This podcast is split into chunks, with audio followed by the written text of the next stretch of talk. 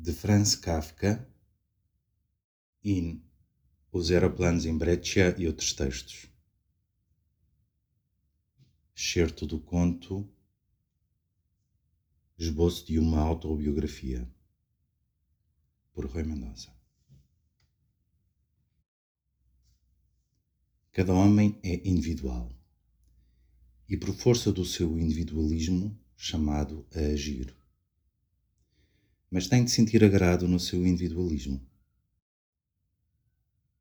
Tanto quanto eu descobri, quer na escola, quer em casa, trabalhava-se no sentido de confundir o individualismo.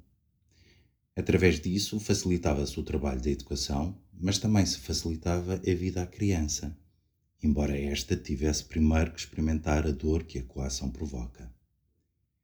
Por exemplo, nunca se poderá fazer compreender a um rapaz que está à noite a meio de uma história interessante, através de uma argumentação a ele limitada, que tem de interromper a leitura e ir dormir. Se numa situação destas me dissessem por acaso que já é tarde, que estrago os olhos, que amanhã estarei sonolento e será difícil levantar-me, que a má e estúpida história não vale isso, eu, na verdade, não poderia refutar tal formalmente. Mas apenas porque tudo isso nem sequer chegar ao limite daquilo que é justificável pensar porque tudo era interminável. Ou se dispersava de tal maneira no indefinido que se podia equiparar ao interminável. O tempo era interminável.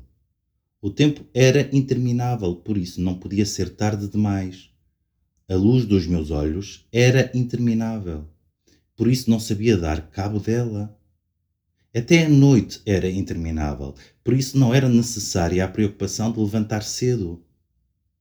Quanto aos livros, não os distinguia segundo estupidez ou esperteza, senão por me arrebatarem ou não. E este arrebatava-me. Não fui capaz de expressar tudo isto desta maneira. Mas, como consequência, ou me tornei maçador com os meus pedidos para continuar a leitura, ou decidi continuar a ler sem licença. Isto era o meu individualismo. Reprimiram-no apagando o gás e deixando-me sem luz. Como explicação diziam, vão todos dormir, por isso tu também tens que ir. Isso via eu e tinha que acreditar, embora fosse incompreensível. Ninguém quer fazer tantas alterações como as crianças. Mas para além desta repreensão, reconhecível sob determinado ponto de vista, ficou aqui, como em quase todo o lado, um espinho que não podia ser truncado por uma chamada à realidade.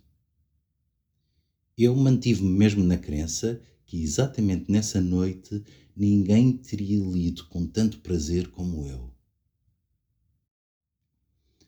Por agora, nenhuma chamada à generalidade me podia refutar isto. E ainda menos quando vi que não acreditavam neste meu indomável prazer de ler.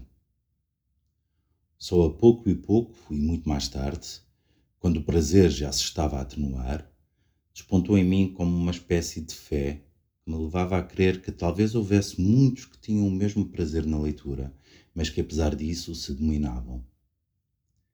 Tantos, porém, apenas sentia a injustiça que me tinha sido feita. Fui triste para a cama.